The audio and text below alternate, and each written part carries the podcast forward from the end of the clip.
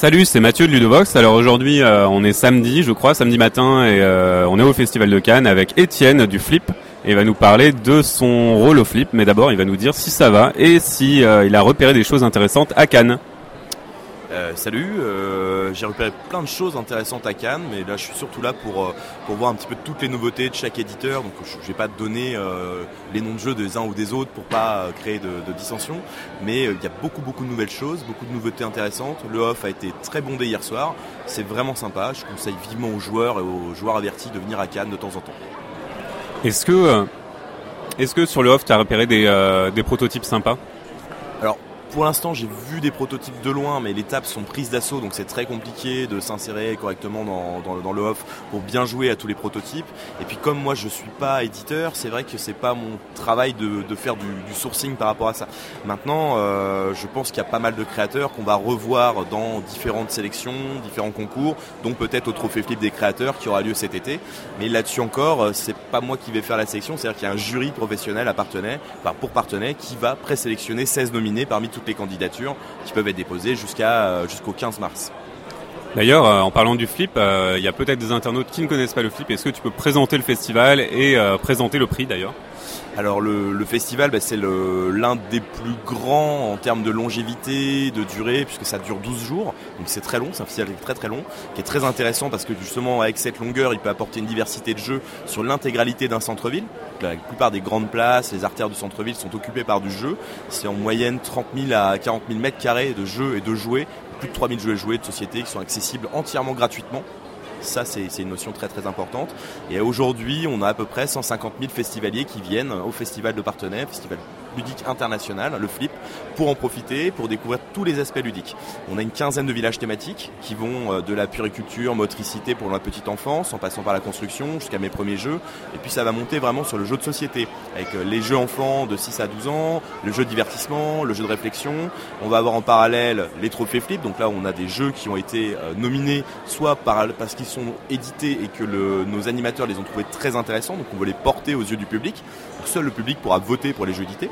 Euh, on a aussi les trophées Flip créateurs, mais là c'est trois jours de temps de festival dans lesquels les 16 nominés dont je parlais tout à l'heure euh, vont s'affronter, ou plutôt vont présenter leurs jeux au public et au jury de professionnels. Et on a la même pour les, cr- les créateurs de jeux vidéo. C'est-à-dire qu'on a six équipes de jeux vidéo, de créateurs indépendants, qui sont sélectionnés par un autre jury professionnel, cette fois plus lié aux jeux vidéo, et qui vont venir présenter au public et au jury sur place pendant trois jours également leurs nouveautés. Ça c'est très très intéressant, ça permet d'avoir un ressenti du public et éventuellement de trouver un éditeur qui va nous accompagner dans la démarche de transformation. C'est-à-dire on va essayer de transformer, transformer l'essai entre le moment où on a créé un jeu et peut-être intéresser un éditeur. Pour le jeu vidéo, c'est intéressant aussi de mettre en contact les éditeurs de jeux de société qui de plus en plus vont aller vers du jeu hybride et auront besoin donc de, ca- de catégories de développeurs très spécialisés et qui savent ce que c'est que du game design et vont pouvoir répondre à leurs attentes. Voilà, on essaye un petit peu d'amener tout ce petit monde-là. Donc si on continue sur les villages, eh bien, vous l'avez compris, il y a donc un village multimédia qui occupe le palais des congrès, donc 400 mètres carrés de jeux vidéo, qui vont du rétro au nouveau. On a également des jeux du cirque, on a également donc, le village des créateurs de jeux de société, le village des jeunes éditeurs exposants. Et puis euh, vous avez également euh, les jeux du cirque, les jeux médiévaux. Il y a 15 villages, donc euh, on pourrait tous les énumérer, mais on essaye de toucher à tous les univers ludiques pour répondre à toutes les familles et les familles de joueurs. Puisqu'en 30, ex- 30 années d'existence, le festival est né en 1986, là on arrive à la 30e année d'édition, eh bien, euh, il faut imaginer que vous aviez des, les personnes qui venaient jeunes viennent aujourd'hui en famille avec leurs enfants, voire leurs petits-enfants. Ça, c'est juste génial de pouvoir poursuivre cet échange-là. Et euh, du coup, est-ce que tu peux nous parler du jury? Alors même si tu n'es pas juré toi-même, euh, est-ce que peut-être que tu es juré, je t'ai pas demandé. Pas du tout. Ok. Et du coup, est-ce que tu peux nous parler de la sélection? Comment ça se passe? Est-ce qu'il y a une certaine euh, catégorie de jeux qui vont être euh, plus accueillis, par exemple Est-ce que, euh, comme à Cannes, euh, vous privilégiez les jeux familiaux ou c'est plutôt des jeux experts. Est-ce que tu peux nous expliquer tout ça? Alors, euh, nous, on catégorise pour l'appartement. On va prendre d'abord le trophée Flip créateur de jeux de société. Il y a quatre catégories enfance, divertissement, réflexion et expert. Euh, généralement, l'auteur qui inscrit son prototype remplit une fiche d'inscription dans laquelle il va préciser les mécanismes de son jeu, l'idée générale, donner quelques visuels et commencer à pré-catégoriser le jeu dans une des quatre catégories que je viens de citer. Si le jury des professionnels, euh, lorsqu'ils étudieront les fiches, estiment que le jeu n'est pas dans la bonne catégorie, ils réorienteront le jeu dans la catégorie qui semble la plus appropriée, à la condition bien sûr que ce jeu soit retenu dans la les 16 nominés.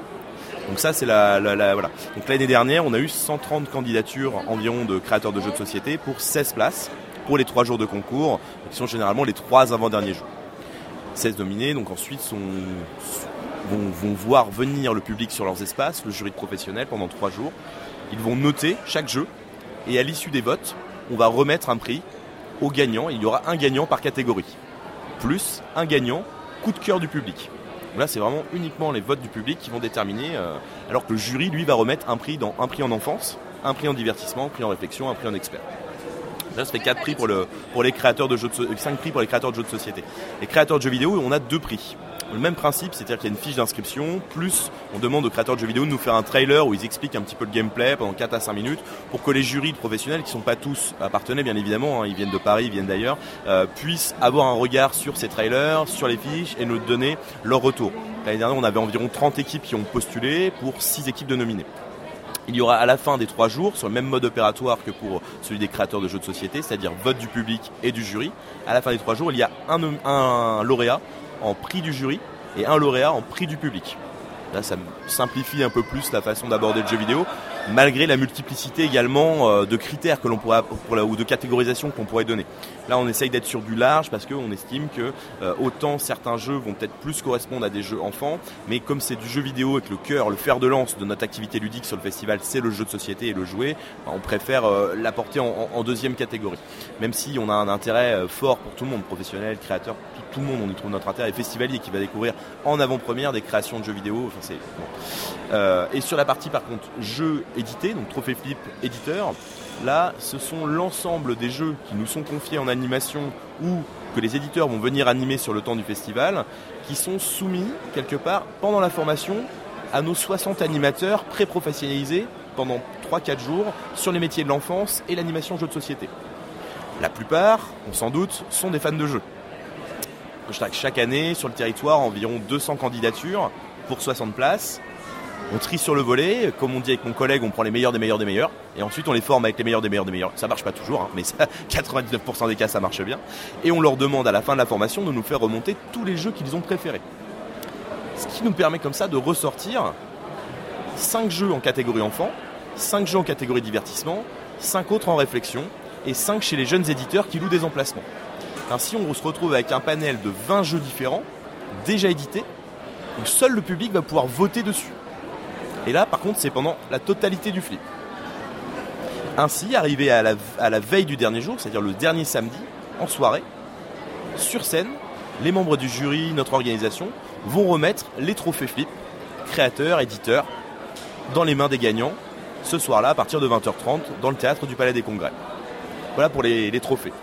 Et si on peut parler d'autre chose, à partir de cette année, on va lancer euh, une autre reconnaissance qui sera le label EducaFlip. Ça, c'est plutôt intéressant. C'est-à-dire qu'on veut essayer d'apporter des réponses à la fois aux familles, mais également aux communautés d'enseignants qui cherchent à repérer des jeux qui peuvent les aider à développer des compétences, des apprentissages. Donc on sait très bien que tout jeu en soi est éducatif. Mais là, on veut vraiment cibler les apprentissages. Quel jeu développe plutôt tel ou tel apprentissage? Et comme le flip, avec ses 30 années d'existence, a un peu de, possibilités, de leviers pour aider un petit peu à cette reconnaissance, on va monter donc les Educa Flip. Là, c'est à l'inverse des trophées, c'est dès le début du festival, le premier jour, 10 nominés, 10 jeux nominés chez les éditeurs, par également un jury de professionnels, mais cette fois enseignants, blogueurs reconnus, apportant un certain nombre de recommandations à des communautés d'enseignants et à des familles, vont sélectionner ces 10 nominés qui seront attendus pendant 5 à 10 minutes à tour de rôle dès le premier jour pour présenter devant le jury et devant le public leur jeu avec les qualités d'apprentissage transmises à travers les jeux. Ainsi, on veut apporter des réponses aux communautés et pouvoir identifier trois lauréats à la fin de la journée qui vont recevoir le label EducaFlip qui ensuite pourra être apposé sur leur boîte de jeu de façon à indiquer plus facilement chez les vendeurs, dans les rayonnages ou pour les professionnels que ce jeu-là a vraiment des informations importantes à, à donner. Je je sais pas si je suis très. et des valeurs éducatives. Exactement, on est vraiment là-dessus. Euh, et on ne veut pas le multiplier pour pas dévaloriser euh, le nombre de jeux. C'est pour ça qu'il n'y aura que 3 lauréats par an. Ok, et euh, est-ce que toi personnellement, qu'est-ce que tu penses du monde du jeu aujourd'hui avec l'explosion du nombre de sorties en tant que joueur, qu'est-ce que ça te fait? Est-ce que tu peux nous parler de ton ressenti là-dessus sur bah, le monde du jeu qui se profile demain? Alors moi je suis, je suis, un peu tombé dans le jeu euh, comme on tombe dans la marmite euh, pour Obélix, hein, c'est un peu la même idée. Euh, j'ai vraiment découvert avec les 15-16 années d'expérience qui viennent de se passer dans, en partant de bénévoles à travers des BAFA et autres dans, dans des villages en France, en montant progressivement jusqu'à aujourd'hui coordinateur, euh, le, le, je me suis immergé euh, progressivement dans ce milieu ludique et j'ai appris à rencontrer les gens, à, à connaître ce côté euh, très sociable qu'on peut avoir entre, entre collègues des différents milieux. Et je vois bien qu'aujourd'hui on passe à une nouvelle, une nouvelle ère. C'est-à-dire que au-delà du côté amical qui va très certainement perdurer parce que c'est l'esprit même du jeu de se retrouver autour d'une table. Finalement, c'est la même chose avec l'ensemble de nos partenaires. On se retrouve autour d'une table, on discute, on, voit le ressenti du public, on est content quand il s'amuse autour d'un jeu parce que quelque part, c'est-à-dire que tout le monde a réussi son, objectif. L'animateur a bien expliqué le jeu, le jeu était bon au départ, l'éditeur a bien fait son boulot, le, créateur a proposé un super proto, l'illustrateur derrière a fait un, un boulot de dingue sur l'illustration.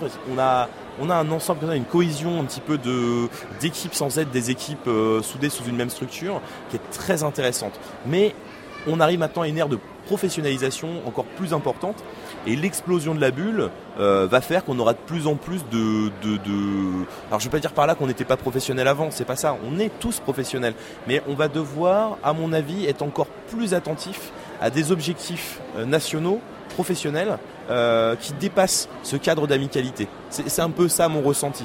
Euh, maintenant, faut bien le reconnaître, c'est génial que cette bulle ludique puisse enfin être plus reconnue.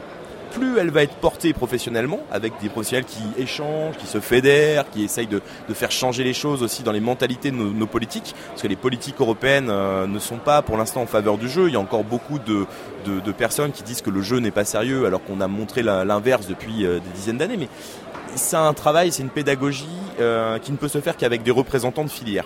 Donc la filière du, jeu est en train de, monter, de se pyramidiser, si on peut dire ça, dire ça, comme ça, et les représentants vont pouvoir faire un vrai boulot euh, de négociation, de compréhension, de pédagogie auprès de ces élus, pour faire reconnaître le jeu comme un élément culturel à part entière, ce qui donnera de vrais statuts pour des créateurs qui aujourd'hui se trouvent dans des entre-deux, euh, pour des illustrateurs qui bah oui, euh, vont pouvoir passer sur un contrat, certains contrats, mais pas sur d'autres. oui, qu'on puisse un petit peu apporter plus de réponses à ces milieux professionnels qui jusqu'à maintenant font fonctionner un peu à la, à la bonne à la bonne franquette. Parce que bah voilà un tel là j'aime bien ce qu'il fait on va pouvoir faire un truc. Et d'un autre côté ah ben on a on a fait un truc mais il se sent pas reconnu parce que les politiques n'ont pas apporté de réponse concrète par rapport à ça ou parce que le marché n'est pas suffisamment finalisé. Alors que on a déjà tous ces outils-là. C'est juste de la reconnaissance professionnelle qui nous manque. Et donc le fait qu'on se professionnalise encore plus, on va l'avoir. Bientôt, le jour un statut d'œuvre culturelle, on espère. j'espère, vraiment j'espère que ça sera une œuvre culturelle reconnue par nos politiques européennes dans les dix ans qui viennent, parce que sinon on aura raté le, coche. Or, euh, je pense que tous ici, on est très très impliqués. Il faut voir le, les professionnels qu'on a sur le salon de Cannes, c'est juste extraordinaire. C'est extraordinaire. En, décoration par rapport à 10 ans, on a, on a une augmentation de, fou. Euh, on a vraiment envie de s'installer aux, tables encore plus qu'il y a 10 ans. Enfin, je prends l'exemple par rapport à il y a 10 ans, parce qu'on sent que ce bond en avant se fait depuis 10 ans se fait avec les joueurs, se fait avec les familles de joueurs et, l'élément culturel il est là depuis la nuit des temps. Est-ce qu'il y a un, ou deux jeux euh, qui ont qui ont déclenché cette explosion de l'explosion de cette bulle et euh, la démocratisation du jeu de société à ton avis? Est-ce que c'est pas euh, les colons de Catane, les aventuriers du rail? Alors c'est vrai qu'on a tendance à citer euh, souvent les jeux qui sont vendus à des millions d'exemplaires, euh, mais euh, enfin mais et, quelque part ils ont servi de levier, c'est sûr. Après c'est pas les gros jeux qui ont servi de levier. Parce que Colon de Catane, ça a servi de levier à partir du moment où des grosses écoles ont compris l'intérêt d'utiliser dans leurs cours Colon de Catane. Donc ce jeu à l'allemande, ce côté négociation, a pris le pas dans des cours carrément de commerce international. Et à partir de là, il y a eu une, explosion au-delà de la bulle du joueur averti qui lui euh, connaissait ce jeu parce qu'il l'appréciait et non pas parce qu'on lui a amené en lui disant T'as vu tout ce que tu peux euh, développer comme compétence en jouant à ce jeu-là? Je sais pas si, si c'est, voilà, mais c'est un peu euh, ce qui a démocratisé le jeu, c'est le, le jeu rapide, familial, voilà, vraiment rapide et familial tous les petits jeux euh, de rapidité ont amené les foyers à se doter de jeux pas trop chers, accessibles et où tout le monde peut jouer en, l'espace de 5 minutes. Donc ça forcément, euh, par effet euh, levier, ça fait qu'on a de nouveaux joueurs qui arrivent derrière sur des jeux plus compliqués, qui sont intéressés et qui veulent dépasser le cadre des petits jeux, mais qui eux auront toujours une accroche pour le public familial. Soyons, clairs. Donc c'est bien, on voit bien qu'il y, a des passerelles qui sont en train de se créer et que le, les communautés de joueurs sont en train d'exploser. Ok, ben écoute, merci, c'était super intéressant. Est-ce que tu as un mot euh, de la fin pour nos internautes? Oui, venez au flip Tu peux rappeler les dates? Oui, ça sera du 8 au 19 juillet 2015. C'est pendant 12 jours, de 14 à 20 heures en règle générale, plus des matinées spécifiques pour les enfants pendant 8 matinées. Donc ça commencera à 10 heures pour justement pouvoir plus profiter euh, entre parents et petits-enfants, les, vraiment les petits-petits. Euh, et il y aura également 4 nocturnes officielles et plein de grands concours, euh, dont le Whoopi d'or, dont plein de choses. Donc je vous invite vraiment à suivre un petit peu tout ce qui va sortir en programmation à partir d'avril. Mais l'ensemble des villages thématiques est quasiment posé déjà. Ok, merci beaucoup et à bientôt sur Ludovox. Ah, toutes les informations du flip sur www.jeu-festival.com. On sera un plaisir de relayer tout ça. Allez, salut